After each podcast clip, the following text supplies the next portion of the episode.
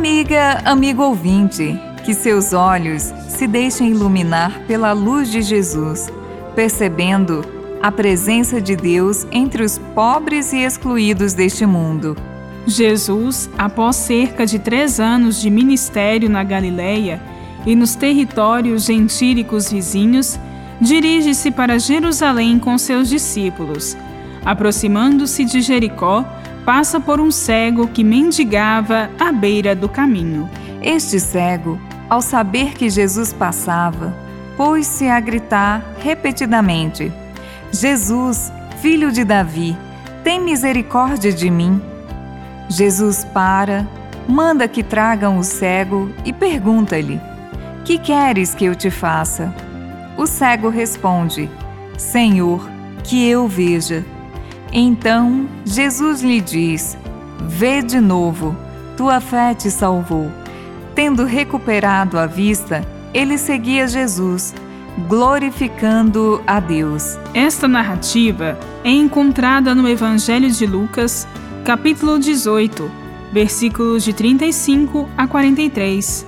A cegueira é a expressão típica da falta de entendimento da missão de Jesus.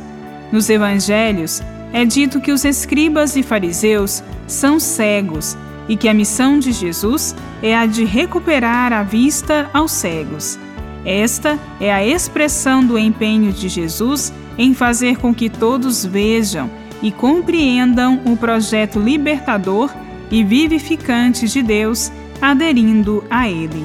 Aquele cego à beira do caminho vê Jesus como filho de Davi Aí temos a expressão do equívoco de quem vê Jesus como um Messias triunfalista. A restituição da visão significa a compreensão da verdadeira missão de Jesus, o que impele ao seguimento de Jesus. Os próprios discípulos de Jesus ainda tinham a expectativa do Messias poderoso e glorioso.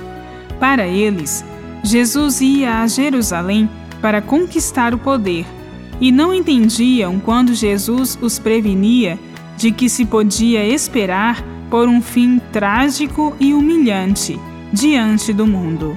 É necessário desfazer-se desta visão para a verdadeira compreensão de Jesus, simples e humilde, vulnerável à morte, chamando a todos a participação na sua vida divina e eterna.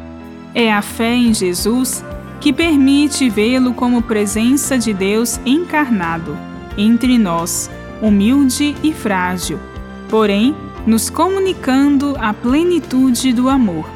Os pobres que começam a ver integram-se no reino, o que é fonte de alegria e motivo de glória a Deus. Contemplando Jesus com seu imenso amor, compreendemos a revelação de Deus que a todos acolhe e comunica a vida plena. Bíblia, Deus com a gente. Produção de Paulinas Rádio. Texto de Irmã Solange Silva. Apresentação: Irmã Solange Silva e Irmã Bárbara Santana.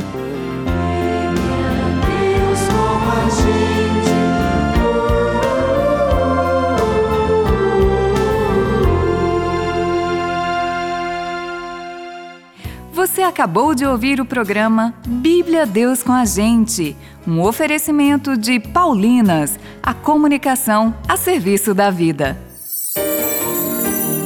Neste mês em que celebramos o dia de Nossa Senhora das Graças, o nosso pedido é que a Mãe de Deus nos leve ao seu Filho Jesus, por meio da canção Nossa Senhora das Graças, de Ricardo Sá.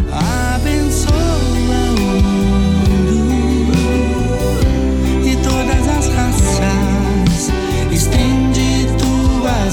Nossa Senhora das Graças.